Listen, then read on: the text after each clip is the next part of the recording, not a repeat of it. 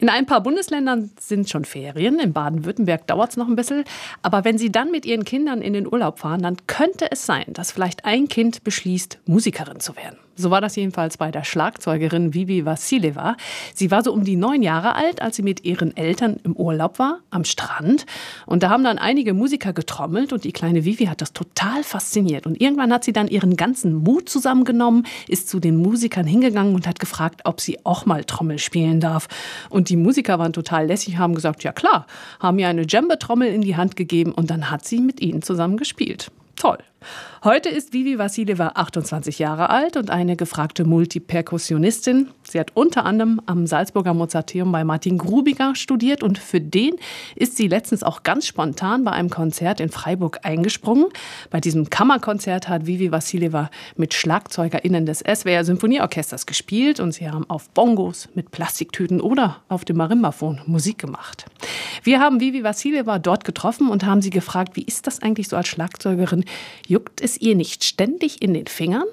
Ich glaube, das ist so, eine, so ein Schlagzeugerding, dass wir immer, es kitzelt immer in den Fingern und vor allem, wenn man dann irgendwelche Gegenstände sieht, dann möchte man wissen, wie das klingt. Und außerdem müssen wir auch immer fit sein und fit bleiben, damit wir das abliefern können, was wir dann auf der Bühne spielen. Und deswegen sind, glaube ich, Schlagzeuger auf jeden Fall eher hebelige Menschen. Ich glaube, es gibt keinen Schlagzeuger, der nicht in der Küche sich die Töpfe seiner Eltern geklaut hat, um dann im Zimmer das allererste Drumset zu bauen. Also das haben wir alle gemacht. So, so, die berühmten Küchentöpfe, sehr zur Freude der Mutter wahrscheinlich. Und wie ist das, Vivi Vassileva? Welche Rolle spielt das Schlagzeug im Orchester? Sehr viele verschiedene Rollen. Eine wesentliche für mich ist auf jeden Fall, dass wir schaffen die Höhepunkte, wir kreieren die Höhepunkte in allen großen Symphonien, sei es Mahler, Bruckner, Tchaikovsky, wenn der Höhepunkt kommt, der so lange vorbereitet wird, bei Bruckner auch bis zu 20 Minuten, dann steigen Pauken, große Trommelbecken ein, um dann wirklich diese, diese Welle des Höhepunkts zu schaffen. Und ja, ich sage immer, ohne Paukenwirbel, ohne große Trommelwirbel gibt es keinen Höhepunkt. Und außerdem sind wir auf jeden Fall auch Rhythmusgeber und wir halten das Tempo. Und wir sind auch verantwortlich für die vielen neuen Farben, die im Orchester entstehen. Also wenn jetzt eine Triangel dazu kommt, das ist eine ganz, ganz neue Klangfarbe, die kein Instrument so imitieren kann. Sowieso jetzt in der zeitgenössischen Musik mit unseren unendlichen Klangmöglichkeiten tragen wir wesentlich dazu bei, dass der Orchesterklang noch interessanter wird, noch vielfältiger, noch spannender.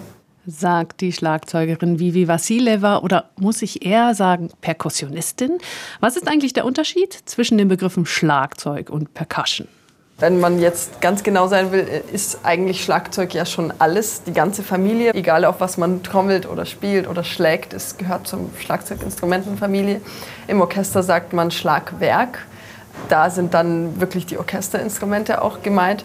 Und Perkussion ist eher diese ganzen Handtrommeln auch. Und auch wenn zum Beispiel in einer Band ein Drummer spielt, dann der zweite Schlagzeuger, der da dabei ist, der dann wirklich die Shaker, die Tambourine, die Congas, die Bongos bespielt. Und das, was ich jetzt mache, würde man als Multiperkussion bezeichnen, weil das ist wirklich einfach alles in dieser Kombination. Erläutert die Multiperkussionistin Vivi Vassileva. Und ähm, was ist eigentlich, wenn man ein unrhythmischer Mensch ist? Kann man Rhythmus lernen?